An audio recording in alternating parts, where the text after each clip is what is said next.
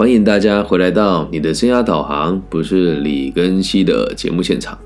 今天呢是一集特别的企划，原因是因为，呃，其实这样子的情形在我的生活圈里面也不是没有，但在最近有很多我身边的社工师啊、心理师啊，还有职涯顾问的老师哦，他们会非常焦虑且紧张的跟我一就比较没有经验的啊，当然也有比较有经验的老师，他的反应没这么大，就是。啊，老师，我的学生被包养了。啊，老师，我的学生跟她的男朋友离家出走了。啊，老师，我的学生婆婆她跟她男朋友亲密的照片。他们很惊讶于这些事情哦。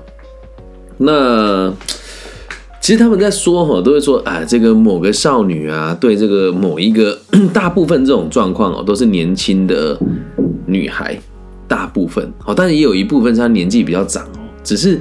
呃，你去看他们这种会为了男性牺牲很多，或者是在这个外面很大声的说什么，哎，我谢谢我男朋友养我啊，或者是说我觉得我男朋友很上进，会满足我物质上的生活的这群朋友，往往都是在经济能力上有点落差的。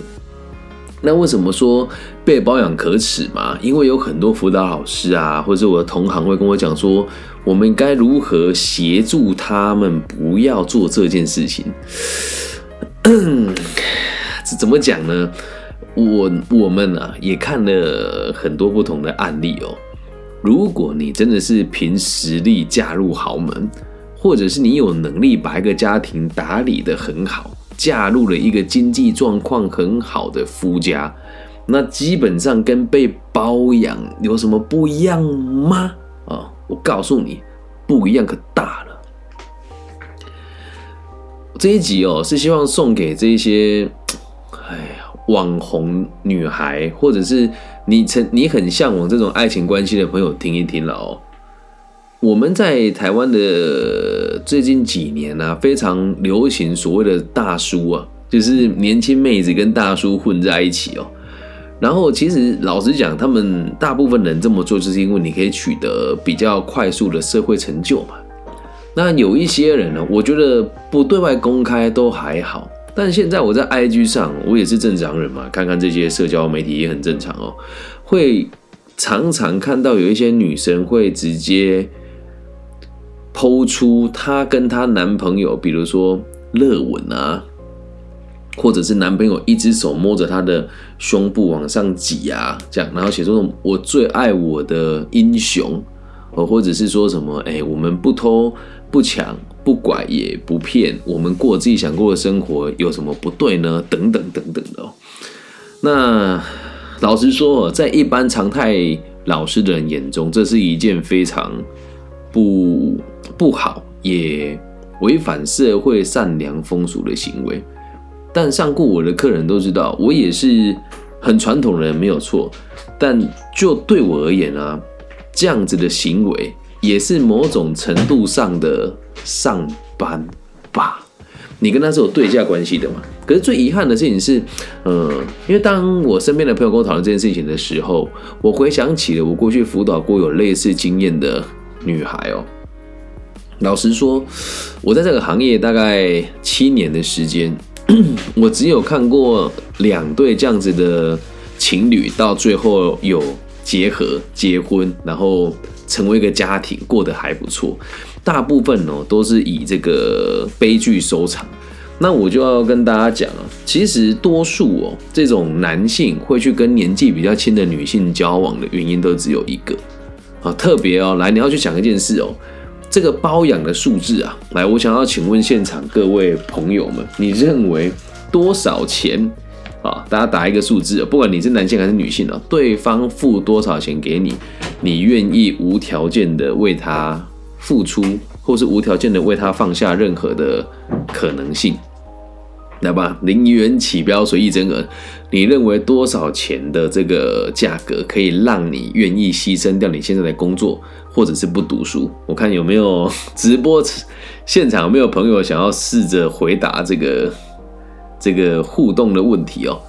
因为其实我自己心里面是有一个数字的，好像我们现在直播间的这个小蔡同学说十万到二十万。这应该也是一个我认为还算健康的数字啊。那你知道我听过最离奇的是多少吗？真实案例哦，三百万一个月，同学梦里什么都有。有人说一个月五十万，哎，我我先讲啊，不要对我的节目贴标签哦，这不是在叫大家为自己标价，就是如果你遇到人都会吧，我自己心里面有个数字啊，我一个月我觉得应该六十万吧。如果他一个月可以给我六十万，要我放弃我现在所有的工作，然后并且是呃，就是起码啦，就是还给我一栋房子，我当然也愿意啊。说老师你好没人格哦，可是你要记得一件事哦。我不会去，如果真的我被这么做的话，我也不会去跟别人讲说：“哎呀，大家快来看我的女王！”我不会做这种事情。所以，你你我们站在这些朋友的角度去思考的话，哦，这也很正常啊，对吧？所以被包养的这件事情，你说可不可耻？我只能跟你讲，我也尊重你的想法，但是有个但是哦。最害怕就是你的对方没有告诉你，其实你是被包养的。接下来讲这段故事哦，我觉得也反正也过了几十哎十几年了，而且我也有做一些小小的修正。他是我身边那个真实认识的朋友哦，一个月啦，一个月不是一年啊。她是我身边真实认识的朋友，她是一个女孩，然后呢。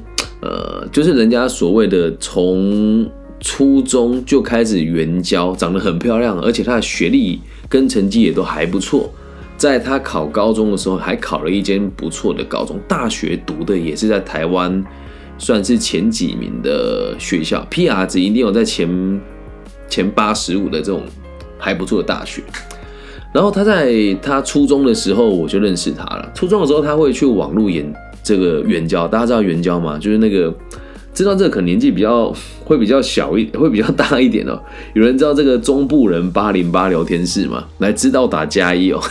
中部人八零八聊天室，对，还有什么这个雅虎奇摩家族这一些，就是那个年代就开始在。也不能讲情场啊，就是会在网络上有人知道他，他的这个化名我还记得叫什么化尾，还什么燕尾蝶吧？对，年纪大人都知道这什么东西。他就在这个地方，他他在初中的时候就可以透过这种管道去得到这个虚拟游戏天堂的这个隐形斗篷跟什么加巴利剑，还有什么什么招肥师四十九级的账号，习惯了嘛？对他来讲这没有什么，然后。那时候我们才初中哦，我就很好奇问他说：“哎呀，你跟那个哥哥他们有怎么样吗？”他都跟我说没有。而当时我也是相信的，毕竟初中时期你也会觉得自己应该也还是很很青涩吧，你也会认为人与人之间有单纯的友谊。可是哦，到了高中之后，我发现事情好像有点奇怪，因为到了高中之后，他就已经开始会，呃，到高中时期的时候会有无名小站。然后他要开始经营他的这个无名小站的网站，而且也常常他会拿出最新的 PDA，我不知道大家知道什么叫 PDA，就是智慧型手机的前身，就是手手手拿的那种行动，就是很简配版的平板。可是那个年代很少见。然后到了大学之后，我们就大概两嗯两三个月见一次面吧。他竟然在大学三年级的时候就用那个。就是他，他大学的时候就开始用什么 iPad Nano 啦，后来在那个苹果手机那个叫什么 iPhone 的原型机叫 Touch Diamond 的时候，他在大学三年级下学期的时候就拥有了一台 类似于现在的这个 Apple 手机的一个 MP 三、MP 四，还可以看影片。然后这时候我就发现了，我们我去他的大学找他的时候，来接他的人。的年纪都比较大，而且形形色色的人都有。真的，你你你有时候看那个一个男人开福斯来接他，有人开这个 Land Rover 来接他，然后他总是跟我吃完饭之后就上了别的男人的车走了。然后当时的我，我后来也觉得很纳闷，我就问他说：“你你跟这些人的关系什么？”他说：“就没有啊，网友啊，就就大哥哥。我们那个年代很流行干哥哥的这件事情哦，所以从他的角度来跟我讲干哥哥，那时候我觉得嗯，可能有点不单纯，可能对方也喜欢他那么一点点吧。好，然后在这个时期啊，他也会就是这个我讲关系也是混乱的，就这个女孩子她会在她的无名小站 po po 说她跟她男朋友去哪里玩。然后很有趣的事情是，她明明就有男朋友，可是还是有很多其他的人愿意跟她出去玩，然后有没有付钱给她我不知道。就比如说，哎，在那个年代的我们能够去北投泡温泉，可能这年代大家觉得没有什么。那个年代你要去北投泡温泉住很好的饭店，对我们这个年纪的人而言，在中部读大学的小康家庭很难负担得起。而他就是三不五时会出现在某一些很高档的聚会场所里面嘛。但是很离奇的是，他的照相簿里面都会放男生，但永远都看不到脸，然后都会说跟我的男朋友去哪里玩哦，他是我的英雄，然后还会晒出他的这个被包养的这个。卡了，他说这个就是可以拿来耍啊。结果呢，后来我们我开了咖啡厅之后，就是已经到二零一四一五年，他来我的咖啡厅消费，然后他很很认真的问我一件事，他说李更新你会看不起我吗？我说你怎么突然只跟我讲这个话？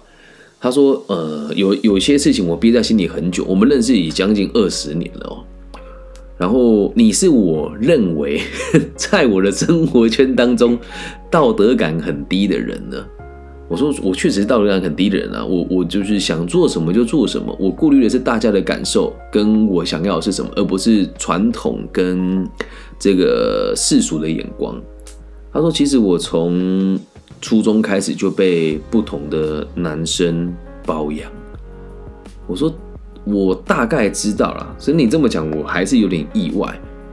我说，嗯，他说，那你会看不起我吗？我说，为什么这么讲？他说，因为现在我准备嫁入一个某个县市的大家庭的家族当中，然后他说他很怕自己过去的事情被发现。我说，那你要想清楚啊！我就认真问他，那你过去在外面玩乐的时候是用本名吗？他说：“当然不是啊。”我说：“那就没这个问题啦。”他说：“如果被发现怎么办？”我说：“死不承认就好了。”我说：“你应该没有拍裸照吧？”他说：“没有拍是骗人的。”我说：“那你只能自求多福喽。”我说：“那你的老公知道这件事情吗？”他说：“她老公知道我年轻的时候很爱玩，但她婆家的人不知道。所以被包养这件事情呢，不论它可不可耻哦，就是以后如果你要漂白，真的也是有风险的，了解吧？接下来讲第二个案例给大家听哦，这是我在。某一个县市做生涯规划的时候遇到的个案，呃，也是未成年，然后毒品前科，那他的状况也蛮特殊的。他来做职业辅导的时候啊，毕竟小弟本人在青少年的这个犯罪戒治还有生涯辅导这个路上是有一点重量的，所以很多地方的。不能讲小混混啊，就是这种地方比较呃有头有脸的这个青年社会者都蛮给我面子的。然后这个女同学一进来，就是她带着 社工一起进来嘛，我们要做访谈的时候，她跟我讲说：“哎，李老师，我知道你啊，就大家我我干哥哥有在那个少监有在那个城镇上过你的课，觉得你人还不错。”然后我是觉得旁边的社，我是觉得旁我学他的声音了，我是觉得旁边的社工很无聊啦。哦，我就直接跟你说啊，就是我我其实，哎，对了，男朋友很多啊，现在有一个跟我最好的，他他就是在在这在做这个在做这个军人这样，然后就是他每个月都会给我一些零用钱呐。啊，其实我这一次。会来是因为就是我跟他发生关系啊啊！发生关系之后，本来我妈妈要告他，我就说我要自杀，我妈妈就不告他了啊！但是我就被辅导老师带来啊。那我是想，我也知道你是很明事理的人嘛，所以老师你跟这些社工老师讲，叫他不要再干涉我了啦。我就已经以后就有这个老公可以养我了，而且。我也很明确的知道，我现在哦这样子也也不算犯罪，我未成年，以后我还是可以去去这个军中服务啊啊，我都已经规划好了，对不对啊？我妈妈就一直阻挠我啊，社工老师也阻挠我，我就不懂为什么。然后切换回来，哇，用假音说话好痛苦。我听他讲完了之后，我就说，嗯，好。那我很认真问你一件事，我说，既然你要我看你一起讨论对对策。而社工老师也就在旁边。你的妈，你的妈妈我不认识，但如果你妈妈愿意跟我聊一聊的话，我是愿意的。现在，请你诚实的告诉我，她一个月给你多少钱哦。那他也很大气哦，他说老师讲多少钱，这个太开玩笑了吧？他就直接给我一张信用卡，而且还是黑卡。我那时候想说，我的天哪，黑卡，黑卡可以刷多少钱，知道吗？如果真正的是黑卡，它是没有上限的。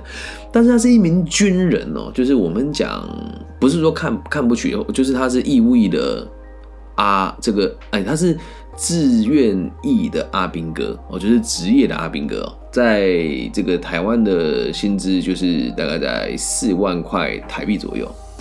我说黑卡怎么可能？我说那你那张卡有带在身上吗？然后就很，因为毕竟人他也才初中生、国中，他就很开心的把他那一张卡拿出来给我看。你看黑卡，它只是一张黑色的信用卡。然后呢，我就很认真问他，我说你这个卡，你每个月都刷多少钱？他说。我妈妈有教过我啊，跟我说这个不可以乱花其他男生的钱，所以我每个月刷也都刷不多。然后讲话开始变小声了。我说我刷也都刷不多，那是多多？他说这个不大好说哎。我说啊，你既然要我陪你讨论，你要说实话啊。然后他就支支吾吾啊。我说你有没有绑电子账单？他说。有啦，可是我没有看过。我看他就要说谎了。我说你不然这样好了，你把它打开，我们来看一看。他说啊，这样很糟糕，好像我很表一样。我这边想说，有什么好表的？你都可以跟你爸妈讲说，我要为了他逃家，我为了他牺牲一切。结果不看还好，一看不得了。这孩子也真的算是有继承传统的美德了哦。他每个月刷这个男孩子最多就刷三万多块，然后。就我仔细的看了一下，因为那个额度也不难推估了哦。就我看他，就是我觉得应该就是一般的额度六万块而已。那么这个问题就又变得很神奇哦。难道你一个月就只要三万多，你就愿意为这个男的付出一切吗？哦，所以我说这句话的时候，他说：“你怎么那么现实啊，老师？”我只是说有人可以照顾我而已啊！我说，那你跟你男朋友多久见一次面？讲到这里，我就觉得真的是这个男的也很可恶。他说，就我男朋友他你也知道嘛，身份比较机敏啊，所以他一个礼拜都只跟我联系一次。啊，身为这个举光地区指挥部的新卫中心的幸福老师哦，我直接告诉你，现在在台湾你当阿兵哥。手机基本上的管制也是没有到很严谨的，然后有的好一点哦，礼拜三还让你外参数，然后六日基本上也都是会让你放假，即使你连训超远基地也不会超过太久时间。我说你跟他交往多久？哦，大概两年半吧。可是我很早就跟他那个了。我说我知道这不用补充啊。他说两年半啊。我说这两年半他都是一个月跟你。就是联系一到两次吗？他说对啊，就一个月一到两次啊。然后他讲完之后，他就很开心的把他手机拿出来，他说：“你看，我们还去哪里玩？”我说：“啊，不是联联络一到两次吗？”他说：“啊，再有联络，我们就会出去玩呢。”我说：“去哪里玩哦？”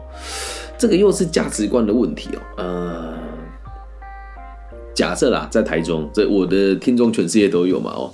你在台中要住一个旅馆，在假日啊。然后住那个比较平价、没有死过人的，大概两千台币。哎，大概饭店大概要三千了。但如果是日租套房，其实价格也不够。看他住就那种还不错日租套房。然后我看完之后，我觉得很纳闷，我就真的也好奇，说这个男孩子怎么有办法负担他？然后他说：“老师，你看，啊，都没有人支持我啊！我也想得很清楚啊，我毕业之后就是也要去当军人呐，为什么家人都不支持我？”我就看人家社工老师，社工老师就，也就是说，也不是冷淡了，他就觉得啊，他们都这个样子啊，所以他也见怪不见怪。不怪，然后也也就跟我说，他就跟协助我嘛，就说你听老师说完啊，等等啊，我就跟他讲说，嗯，要不然这样子好了，我们让自己简单一点哦。他在哪个单位你知道吗？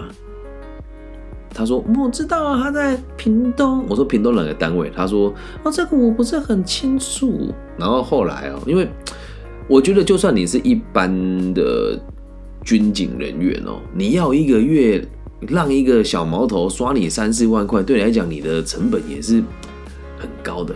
于是我就问他说：“你介不介意让我知道你这个男朋友的名字？”他说：“哎呦，你你知道这个干嘛，老师？”我说：“我知道了之后，我现在做一个很大胆的假设，他很有可能也不是军人。怎么可能？他一定是啊！我有看过他穿着这个那个军服。哎，我说你有看过军服长什么样子吗？因为我后来就一种直觉啦，果然，果然呢，我请他说，你回去之后跟你这个男朋友。”问他是哪个单位的，然后问他的职级，好，然后问他直属长官是谁。结果后来又约了第二次晤谈的时候，他跟我讲说，这个都是机密，老师我不能告诉你。可是就是我也知道你是关心我的。这时候我就跟他讲哦，好，你知道我是关心你的，所以我介意我会问这些问题，你也会愿意回答我。可是为什么你的爸爸妈妈问你，跟你的同学问你的时候，你都不回答？然后就没有说话。他说：“因为我不信任他们呢。”我就直接跟他讲：“我说不是，是因为你也觉得这样子很酷，而且你心里面也深知肚明，知道他有可能骗你。”他说：“怎么会？我们在网络上都有公开啊。”我说：“你标记他的那个账号，因为我看嘛，这个账号 po 文不超过五篇啊，一看就知道是小账。”他说：“没有啦，是因为他做军人，所以这个都要管控。”我说。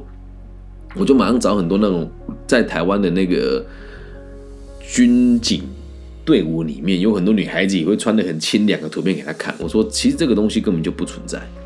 嗯，然后他跟我讲说，我就知道你跟其他大人都一样，也不是真的了解我们青少年的想法。我说，就是因为了解，我才会告诉你啊。从头到尾我都没有说你不应该这样跟他维持关系，我只告诉你风险在于他很有可能同时对这么多人都这么好。第一点，在第二点，他很有可能对你说谎。再来第三点，你一个月他只给你三万块，讲难听一点，你比那个就是真的在工厂认真工作的女工还要更令人惋惜耶。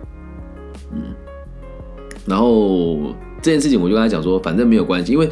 在台湾的这个咨询的伦理当中，我们是不能留联系方式给别人的啊。那也不要说道高一尺，魔高一丈啊。就是我是用自媒体的方式来经营我的辅导工作，所以很多人会借由这个 Facebook 或者 IG，就是私讯我、联系我，然后问我一些问题哦。那在这个事情经历了大概一年半以后，这个女孩子从 IG 丢了私讯给我，这时候就不要再学她用假音转讲话，才太痛苦了。他跟我说：“老师真的跟你说的一样。后来我发现这个男生已经结婚了，而且还有小孩。同时，他也真的不是军人。我现在觉得自己好恶心，觉得自己好难堪。然后我就告诉他喽，我说这都是经验。”但也没有关系，你也不需要去跟别人讲你的男朋友是骗你的，你也不需要跟别人讲说这个以前很有钱男朋友他已经有，因为他他跟我讲这件事情的时候，他说我是第一个知道人，他说我认为你是有能力给我建议的，因为毕竟也过了几年，那时候他已经十九岁了，然后他没有去这个从军哦，还在。初中跟高中的学校之间载浮载沉，就是也还没有念完高中。那他说：“老师，那我该怎么做？”他说：“我真的很想要找人漏收他。”我就说：“其实都没有必要。你们在这个年代啊，有很多想法其实都不是那么的正确。你与其去网络上漏收他，让大家都知道你曾经用这么不成熟的方式看待爱情，你还不如踏踏实实的。”去理解，或者是去让这件事情有办法平息呀。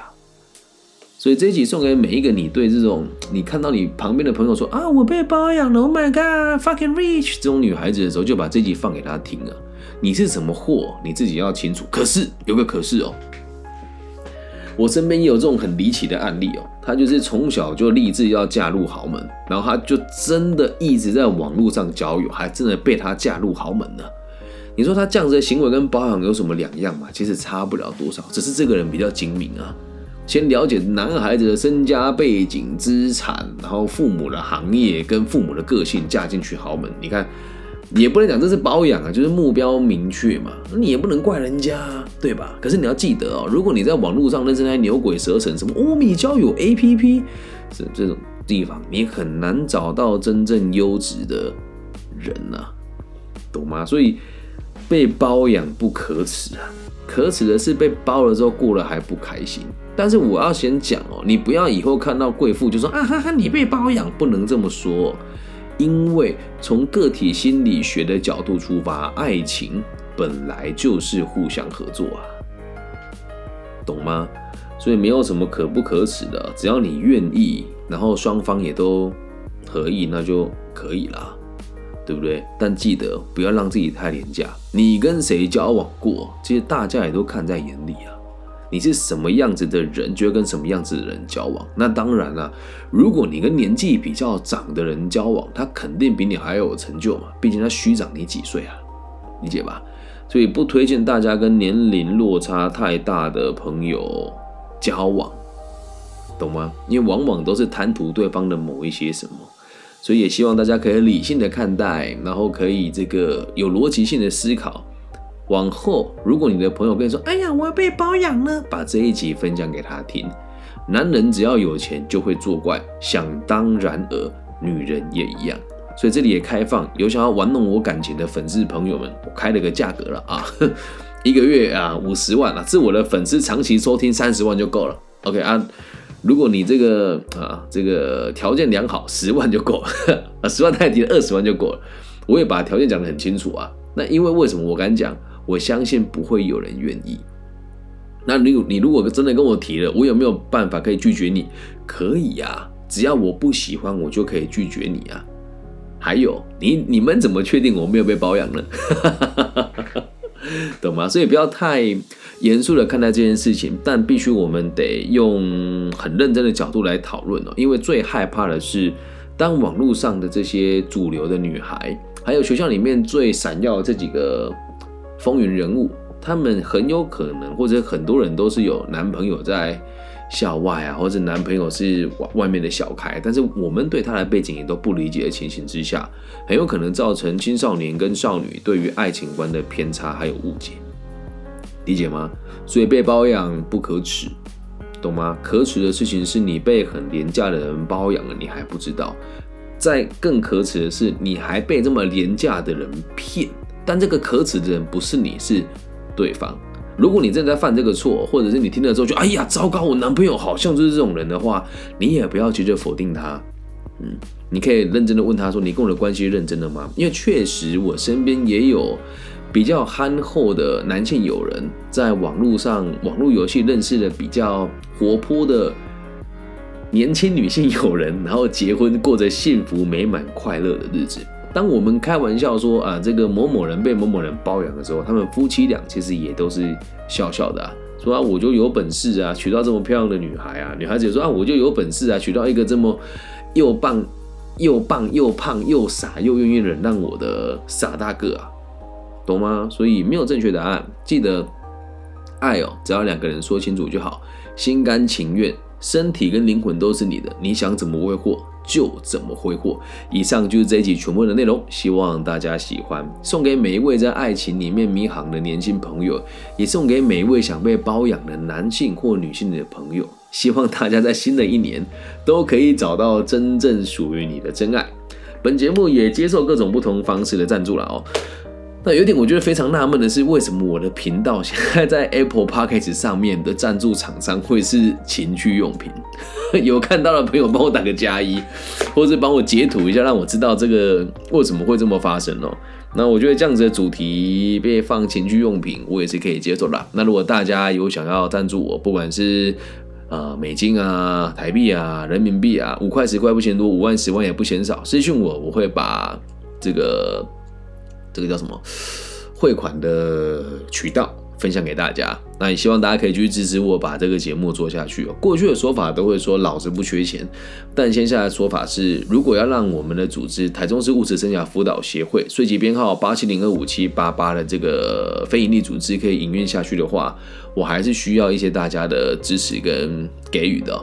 那我必须很坦诚的跟大家讲，在最近这一年两年来的募款的状况非常糟糕。然后我加入了这个世界四大商社之首的福伦社，到目前为止也是没有任何收益的。反正每年我要倒贴 将近台币十万块，但都是尝试的过程啊。有可能是因为大家对我的理解还不够完全啊，所以也希望大家如果真的您。公司有节税的需求，或者是就您您本身的经济状况还不错，在年底发现自己的年终奖金还多那么一点点，也希望大家也白白嫖我节目好一段日子啊！所以愿意接受大家的这个支持与爱护。以上就是这一集全部的内容，希望大家喜欢，也期待每一位朋友都可以透过我们的节目找到更符合你自己的生活方式。我爱你们，大家晚安，拜拜。